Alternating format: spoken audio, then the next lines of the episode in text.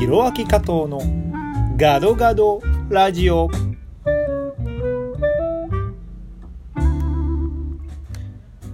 皆さんこんにちは。インドネシアはジャカルタ在住ミュージシャンタレントの加藤弘明です。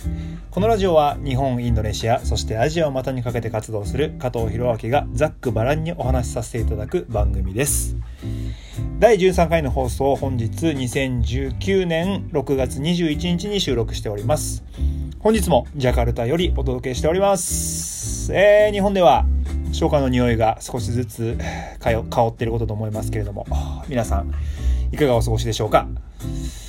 インドネシアではね長かった断食期間が明けてですね断食明けの休日を経て今日に至るわけでございます。ま断食ってこう日本の方の中にはね馴染みのない方もいるかもしれませんけれども1ヶ月食べれないんですよ、まあ、これ言うとねえ人間って 1, 1ヶ月食べなくても生きていけるんですか？っていう人がいるんですけど、まあ、んなことはねえよっていうね、まあ、断食っていうのはですねえー、太陽が昇ってる間は食べないということなんですね。ですから、えー、断食期間中は太陽が沈む夕方に断食が明けまして夜ご飯を食べ、えー、太陽が昇る直前早朝にですね起きてご飯を食べて、えー、日中は太陽が出てる間は飲まず食わずで過ごすということなんですよね。まあそれでも相当きついですけどね。僕もですねあのかつて留学時代に2週間だけ体感したことがあるんですけども、まあ、何が辛いってね飲めないことなんですよね食べれないのは結構耐えれるんですよでもね飲めないのがきついんですよね、まあ、食べれないのはなんとなく本当我慢すればいいんですけど飲めないのは本当カラッカラになるんでねましてやこの熱帯のインドネシアの気候でしょ？まあ、こんな中でねしっかり働いてスポーツまでやっちゃったりするんですから本当すごいですよね。ただねあれですよ。断食えー、っと日本でやる方しかも夏。これはきついですよ。インドネシアはまだですねあのー、周りの人も結構やってますしその街中がこう断食のムードになるんでまあなんとかいけるかなってのもあると思うんですけど日本のあのジメジメした夏で周りの人はもうそんなのお構いなしに食べて食ってでしょ。食べて食って食って飲んででしょ。いやーなかなかきついと思いますよ。本当に日本でちゃんとやってる人はすごいなと思いますけれども。えちなみにですね断食をやる意味って皆さん知ってます？あのもちろん信仰心を高めるってことはもちろんあるんですけれどももう一つの目的としてはえー、お金持ちも貧しい人もこう一様にですね同じ思いをしてこう同じことを体感して連帯感とかですね他者を思いやる気持ちを養うという目的があるんだそうですよ。もうこれ聞くと素敵だなと思いますけどね。でも夜中に食べて、まあ、夜中に起きて食べてでもう一回寝るんですけど普通に働くでしょ。昼間は眠たいんですよ。結構みんなうとうと寝てますからね、まあ、経済っていう観点で見るとちょっと損してんじゃないかなって感じもしますけども。まあまあまあでもねあのイスラム教という宗教でのことですからね、えーまあ、素敵な考え方が元にあることなので、あのこれからも尊重して僕はインドネシアで生きていきたいなと思うんですけれども、まあ、そんな断食期間を終えてですね断食明けのお休みに入りました。ここ大型連休なんですよ。えっ、ー、とねヒジュラ歴って言ってヒジュラ歴で俗に言うイスラム歴っていうんですけどもねこれの新年なんですよ断食明けっていうのはだから日本の正月休みと同じような感じですよね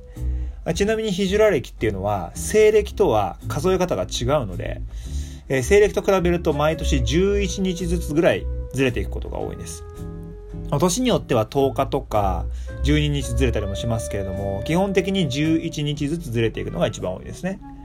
まあ、こういうこともですね日本にずっと住んでたら身近にこう感じることができなかったことなのでそれがまあ海外に住んでるっていうのは貴重だなっていうふうに思うんですけれども、とはいえですね、えこれから日本でも外国から来る労働者の方がま増えてくるはずなので、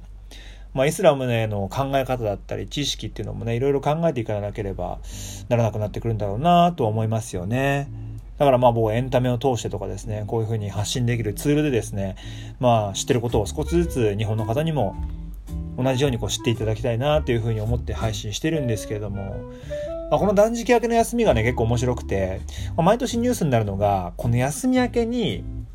帰ってこないっ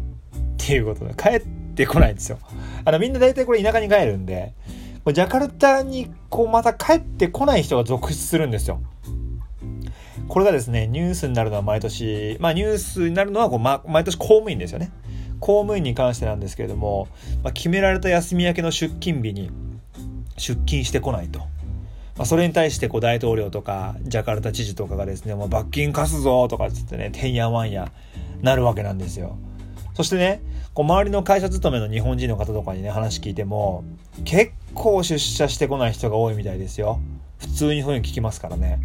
まあ、休みにプラスして、まあ、有給使ったりして休日を延ばしっていう人も多いんですけども、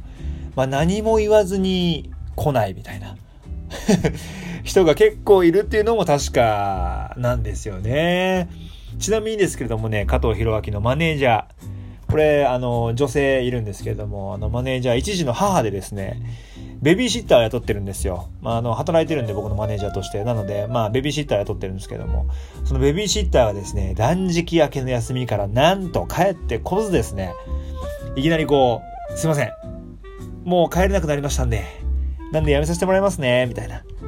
で、今月の支払いまではよろしくっすみたいなメッセージが来てて、マネージャー無事切れてましたからね。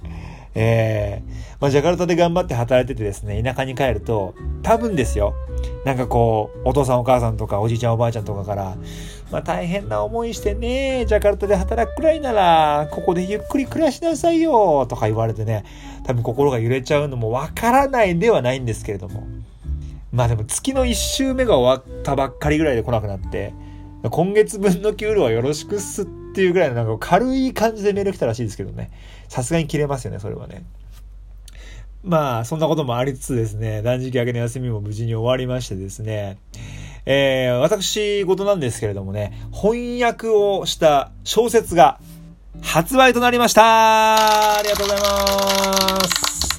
えー、2013年に出版したですね、虹の少年たちっていう小説に続いて、翻訳作品としては第2作目になるんですけれども、今回もインドネシアでヒットした作品を翻訳させてもらっています。タイトルは、ズバリ、じゃじゃんコーヒーの哲学でございます。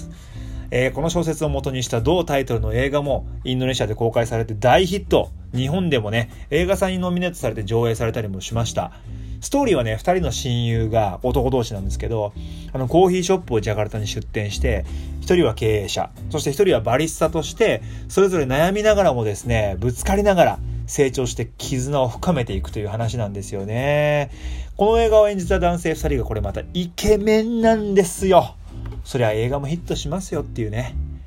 二人ともね、ちょい悪な感じで、腕にタトゥーとかなんかこう入っちゃって、とにかくワイルドでかっこいいんですよ。でね、男らしくがっつりぶつかる、こう、喧嘩するシーンとかもね、必見で、まあ、ストーリーはまあ、ほんと素晴らしいんで、まあ、映画もね、どうやらネットフリックスとかで見れるみたいなんで、ぜひあの、コーヒーの哲学っていうのを探してみてほしいですね。あのー、映画を入り口にして、そこからこの小説読んでもらうのも全然いいですし、まあ、その他にも、この本には短編がこう、いくつも収録されていて、すごく読みがいのある本に仕上がってると思います。あの、今回も翻訳にね、あの、じっくり1年ぐらいかけて取り組んでですね、もう自信を持って読んでくださいって言えるものに仕上がってますし、何よりね、こう、ブックカバーというか、あの、表紙とか、すごい可愛くできてるんで、あの、ぜひぜひ手に取って見てみてほしいなと思います。えー、まあ、翻訳ってすごい地味な作業で、もうやってる途中で、うわー、これ、合ってんのかな？とか、な、なんでそもそもこれやってんのかな？とか、こう日本語でしっくりくる表現がどうやっても出てこなくて、まあこれ才能ないわ。もう知識もないし、インドネシア語能力も日本語能力もないし、もうダメダメだ。もうやめちゃおう。もうやめちまおうみたいなね、思うこともあるんですけれども、でもこれ自分が訳さなかったらね、日本人の方には届かないので、と思って、こう振り立たして、やりきるって感じなんですよ。なんかこう、口積みもありながらもね、あのー、そういったこと日々体感できるんで、総じて楽しいんですよ。しかも、あのー、やってる最中は本当きついんですけど、完成品をこう手に取るとね、もう全て吹っ飛びますよ。ほんとなんか自分が訳したものがこうやって形になって、まあ本当幸せだなと思ってね、ジーンとくるんですけれども。まあ、今回も前回の本作翻訳作品同様にですね、あの、上智大学の文化人類学の先生の福武慎太郎さん、福武慎太郎さんをですね、監修に迎えてですね、今回は新たに私の母校、東京外国語大学の先輩でもあります、インドネシア語翻訳者の西野恵子さんと一緒に翻訳をさせていただきました。えー、見出しがですね、インドネシア現代文学を代表する女性作家 D・ レスタリの短編集、本邦初の全訳。表現、えー、表題作、コーヒーの哲学をはじめ、様々な形の愛を求める人たちの痛みと迷いと、癒しを鮮やかに描き出す、珠玉の18編を収録。不倫や同性愛、そして友人への恋愛感情など、様々な境遇の恋愛における葛藤やすれ違いをめぐり、プロットが展開します。コーヒーの哲学は行政出版から発売され、Amazon などでもお買い求めいただけます。日本にお住まいの方はぜひ注文して読んでみてください。えー、アジア文学ではね、現在20位となっております。なので、皆さんの力でぜひ順位上げてください。お願いしますということで、そろそろお時間ですね。えー、今週末にはですね、インドネシア最大の日本祭り縁日祭がございます。加藤弘明は6月23日日曜日夕方18時20分からメインステージにてライブが行われますので、インドネシアにお住まいの方、ぜひ遊びに来てください。え、本当に大きな祭りでね、本当なんか100個ぐらいこう出店が出て、日本の夏祭りがジャカルタで体験できますので、ぜひ楽しんでください。さて、SNS 各種インスタ、ツイッター、ひろあきかと39、ひろあきかと39でやっております。ホームページもひろあきかと .com でありますので覗いてみてください。そしてラジオを聞いてくれたら、聞いていただけたら、アプリ内のハートボタンやスマイルボタン、ネギボタンも押していただけると励みになります。それではまた皆さん次回の放送でお会いしましょう。コーヒーの哲学、読んでね。加藤ひろあきでした。参拝順パラギ、またね